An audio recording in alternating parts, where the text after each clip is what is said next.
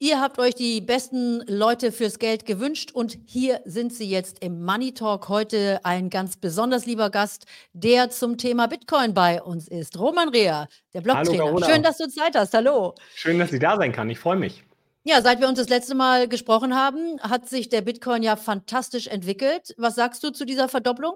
Ja, also für die Anleger ist es vielleicht gar nicht mal so gut, dass es so schnell ging. Die können sich ja jetzt weniger Bitcoin besorgen. Aber allgemein ist es ein gutes Zeichen, dass Bitcoin sich von diesem ganzen Schock FTX Ende letzten Jahres erholen konnte. Und es zeigt auch so ein bisschen, dass vielleicht FTX Bitcoin tiefer gerissen hat, als es eigentlich von der Bewertung hätte stehen dürfen zu diesem Zeitpunkt. Und von daher, die Entwicklung ist interessant, vor allem, weil ja so viel Hoffnung auf die großen Bitcoin-Spot-ETFs derzeit steht. Ja, da gehen wir auch gleich mal drauf ein. Lass uns ganz kurz nochmal die Vergangenheit äh, äh, ein wenig rekapitulieren, nämlich das Drama um FTX. Also das kam ja wirklich mehr oder weniger aus heiterem Himmel oder konnte man das irgendwie ahnen? Und die Frage natürlich jetzt, was bedeutet das eben auch für die anderen Kryptobörsen?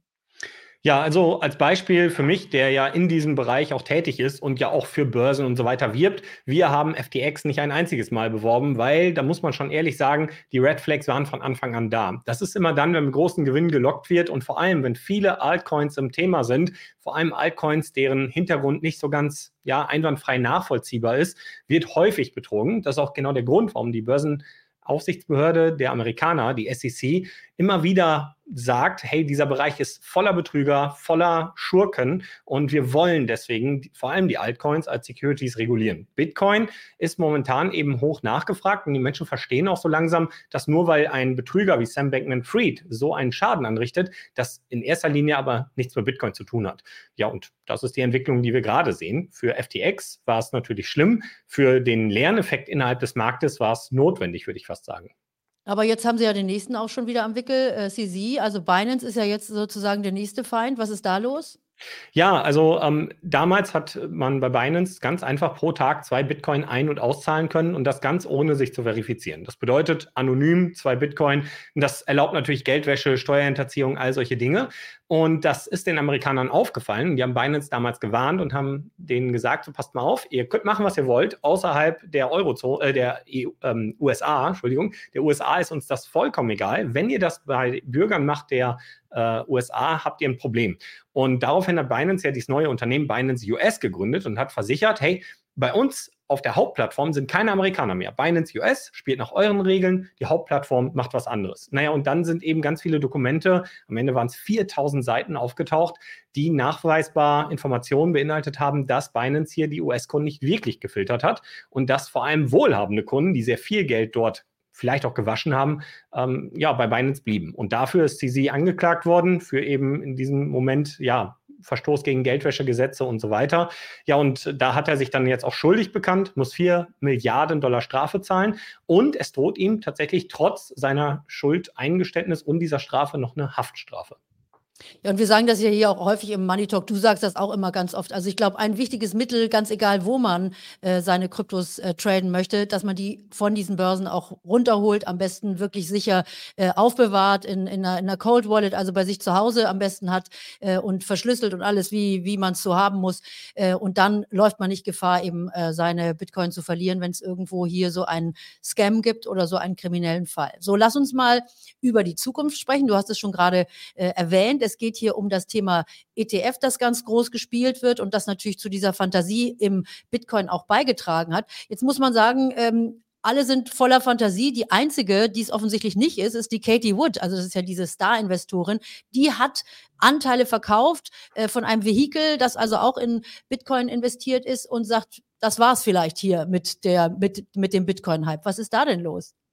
Ja, also das Vehikel, von dem wir hier gerade sprechen, ist der sogenannte Grayscale Trust. Das ist ein Vermögensverwalter, der einen Trust aufgesetzt hat, der vergleichbar mit so einem ETF ist, aber eben kein ETF ist. Dort kauft man diese Trust-Anteile und dieses Unternehmen Grayscale kauft und hält dafür eben Bitcoin. Die Besonderheit ist dabei, es ist kein richtiger Spot-ETF. Das bedeutet auch, man kann hier seine Anteile nicht jederzeit zurücktauschen. Und dementsprechend hat sich hier auch manchmal so eine Art Premium und auch so eine Art Discount entwickelt. Das heißt, der Preis von diesem Trust ist massiv abgewichen vom eigentlichen Bitcoin-Preis. Das war aber unter manchen Umständen für die US-amerikanischen Investoren die einzige Möglichkeit, überhaupt an Bitcoin zu profitieren. Und da ist jetzt eben Cathy Wood hingegangen, hat 5 Millionen Dollar ich glaube, es waren 5 Millionen, vielleicht sogar 5 Milliarden. Das ist am Ende hierbei jetzt gar nicht so relevant, aber sie hat ihre Anteile von diesem Trust abgestoßen. Das ist die relevante Information. Und das kann auch darauf hindeuten, weil Kathy Wood natürlich selber mit ARK Invest Interesse hat, selber so ein ETF auf den Weg zu bringen, dass man das Vertrauen in diesen Trust einfach ein bisschen schwächt, um dann einfach, wenn die ETFs zugelassen werden durch die SEC, das eigene Produkt da zu bewerben und eben die, ja, so ein bisschen das Vertrauen in das eigene Produkt zu geben. Von daher, ich denke schon, dass sie grundlegend ähm, die Vision von Bitcoin nicht verworfen hat. Sie spricht ja auch immer noch sehr positiv darüber, sondern dass es eher so eine ja, Geschäftspraktik ist gegen am Ende Grayscale. Und jetzt äh, lass uns noch mal kurz über das ganze Thema Spot-ETF sprechen. Was ist denn das für ein Game-Changer dann auch, wenn es die tatsächlich jetzt dann in größerem Maßstabe gibt? Das ist ja für viele Anleger möglicherweise interessant, die sich jetzt noch davor scheuen, weil sie sagen, das ist mir alles zu heikel. Ich bin da bei irgendeiner komischen Kryptobörse, da muss ich die irgendwie storen. Also ich will ja schon Bitcoin, aber bisher traue ich mich nicht. Ja, ich würde gar nicht sagen, dass das für die Form von Retail-Investoren das interessante Vehikel ist. Das wird der eine oder andere natürlich machen, auch vielleicht aufgrund dieser Vertrauensproblematik, aber dabei haben wir ja trotzdem wieder ein Vertrauen. Viel interessanter ist es für die institutionellen Anleger, gerade in den USA, weil eins muss man sich klar machen. Unternehmen wie MicroStrategy oder Tesla, die jetzt wirklich rar oder halt die Bitcoin selber in, in physischer Form, wenn man so möchte, selber gekauft haben, da landen diese ganzen Bitcoin-Entwicklungen mit in der eigenen Unternehmensbilanz. Das heißt, wenn jetzt Bitcoin gerade super hoch durch die Decke gegangen ist und Tesla verkauft an einem Quartalsende Bitcoin, dann gehen diese Zahlen mit in den Geschäftsbetrieb mit rein, betreffen also am Ende Dividendenzahlen und so weiter. Wenn Bitcoin im Negativen steht, tut es das genauso, dann sehen Geschäftszahlen plötzlich schlecht aus. Ja, und um diese Zahlen voneinander trennen zu können, braucht man ein Vehikel, das man an der Börse kaufen kann. Und da kommen eben diese ETFs in Frage. Bisher haben wir nur Future-ETFs, also Wetten auf den Bitcoin-Kurs. Die repräsentieren aber nicht wirklich Bitcoin und können auch die Performance nicht immer ähm, ja, abbilden. Das heißt, alle warten auf diesen Spot-ETF, um in Bitcoin investieren zu können. Und zwar so, dass diese Zahlen, die Bitcoin dann macht, nicht im eigenen äh, ja, in der eigenen Unternehmensbilanz in dieser Form auftauchen. Und das Spannende hierbei ist, wenn das passiert, wartet gerade mehr Geld an der Seitenlinie, als jemals in Bitcoin geflossen ist, mit einem großen Unterschied. An den Börsen sind gerade mal nur noch um die drei Millionen Bitcoin im handelbaren Bestand von den maximal 21 Millionen. Der Rest wird gehalten. Also die Menschen, was du vorhin schon gesagt hattest, zieren ihre Bitcoin auch von den Börsen ab. Und das heißt, mehr Geld als jemals in Bitcoin geflossen ist, würde auf einen Bestand von knapp drei Millionen Bitcoin treffen. Und da kann sich jeder selber ausrechnen, der Kurs würde wahrscheinlich einen Extremsprung nach oben machen können. Aber an der Stelle, Roman, ganz, ganz wichtig, was wir hier machen, ist keine Anlageempfehlung. Also äh, ich bitte euch jetzt nicht direkt loszurennen und euer ganzes Geld in Bitcoin zu investieren, wenn ihr jetzt begeistert seid über das, was Roman sagt. Also keine Anlageberatung, bitte nochmal nachhaken, nachfragen bei jemandem, der sich auskennt in eurer Umgebung. So, und damit gehen wir jetzt auch schon weiter ich würde da Man, noch was ergänzen, nämlich zu, und, ja, um da auch ein bisschen vielleicht den Hype nämlich rauszunehmen. Also erstmal ist noch gar nicht sicher, dass die SEC diesen ETFs überhaupt grünes Licht gibt. Also es ist momentan die große Hoffnung und die Wahrscheinlichkeit steht auch nicht so schlecht.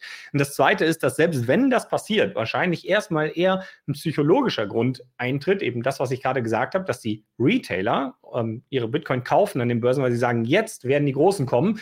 Und das könnte dann so einen ersten Hype und aber auch so einen Pump and Dump auslösen. Dass langfristig Geld kommen kann, steht dann natürlich auf dem anderen Blatt. Das heißt, die Unternehmen werden nicht panisch im Bitcoin rennen, wahrscheinlich nicht, sondern eher in den Phasen, wo man vielleicht Geld sparen möchte, dann jetzt die Möglichkeit haben. Und von daher, ich sehe das auch eher vorsichtig und würde da nicht zu viel mit Hype und FOMO an dieses Thema rangehen. Na, vor allem, wir sind ja auch schon deutlich gestiegen im Bitcoin. Also so ist ja nicht. Also dieses Thema wird schon reichlich lange diskutiert und äh, dementsprechend ist der äh, Bitcoin angezogen. Und ein zweites Thema wird ja auch schon immer die ganze Zeit diskutiert, was dann nächstes Jahr ansteht, das ist das Halving. Ne? Das hatten wir auch schon im Money Talk. Und da bist du auch weiterhin noch der Meinung, dass das natürlich doch nochmal wieder äh, zu einem neuerlichen Interesse, auch zu einer ja, Verknappung. Also ich glaube nicht, dass es schon eingepreist ist, sagen wir so. Ein bisschen vielleicht. Gut, gut, gut, gut. Äh, aber jetzt kommen wir mal zum ganz spannenden Thema. Und da bin ich tief eingestiegen in den letzten Wochen, weil ich das äh, ganze Drama um OpenAI und den Sam Altman, der da rausgeflogen ist und wieder zurückgekommen ist und wie auch immer äh, diese ganze Thematik verfolgt habe. Äh, ein Begriff äh, machte da plötzlich die Runde und das ist Q-Star. Also das hieß Open äh, ChatGPT ist im Grunde genommen nur ein müder Abklatsch von dem, was man eigentlich im Köcher hat. Das ist nämlich Q-Star, ein ganz neuer Algorithmus, der dann unfassbare Dinge kann. Unter anderem könnte er, das ist das Gerücht, es ist wirklich nur ein Gerücht, Dinge ent, äh, dechiffrieren. Also das, was wir zum Beispiel in der Blockchain jetzt bei Bitcoin haben, also diese äh, Kryptographie, dass dieses System das Ganze entschlüsseln kann. Das wäre natürlich eine Katastrophe. Das ist das, worüber wir hier auch schon gesprochen haben mit dem Quantencomputer. Ähm, hast du da jetzt Sorge? Hast du das verfolgt? Glaubst du, da kommt irgendwas, was dem Bitcoin oder grundsätzlich der ganzen Kryptographie gefährlich werden könnte? Nee, das nicht, nicht im Ganzen. In Einzelfällen vielleicht. Es gibt verschiedenste kryptografische Verfahren, die wir weltweit natürlich anwenden. Das ist ja auch nicht nur Bitcoin, was dann ein Problem hätte in dem Moment, sondern ich sag mal geheime Militärdaten, die auch einfach übers Internet transferiert werden, in verschlüsselt oder in gehasht, so dass man im Endeffekt ja auch diese Daten entschlüsseln könnte. Also die Gefahr besteht an allen möglichen Ecken und Stellen. Allerdings glaube ich nicht, dass wir eine derart ähm, gefährliche Situation für die Mechanismen bekommen, die bei Bitcoin verwendet werden. Es gibt verschiedenste Verschlüsselungsmechanismen, es gibt verschiedene Hashing-Algorithmen und die sind auch alle unterschiedlich sicher. Was ich halt mir vorstellen kann, ist, dass eben so eine AI mit ein paar Informationen ich sag mal, relativ leicht eine persönliche verschlüsselte Information dechiffrieren kann, dass aber nicht per se der Algorithmus selber gebrochen wird. Das braucht eher Rechenleistung. Wir hatten das Thema, als wir über Quantencomputer gesprochen haben, und da sind auch Quantencomputer noch sehr weit von entfernt.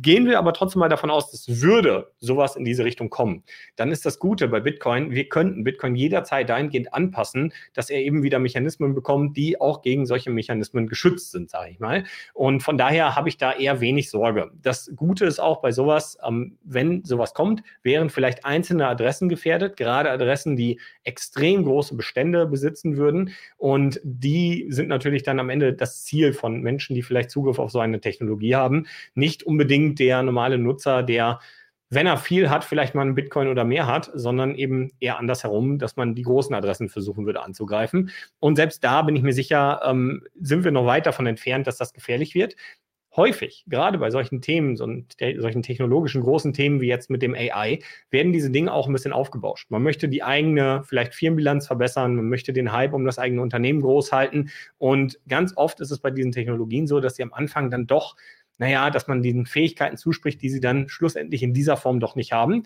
Und das heißt natürlich nicht, dass wir diese Entwicklung nicht beobachten sollten.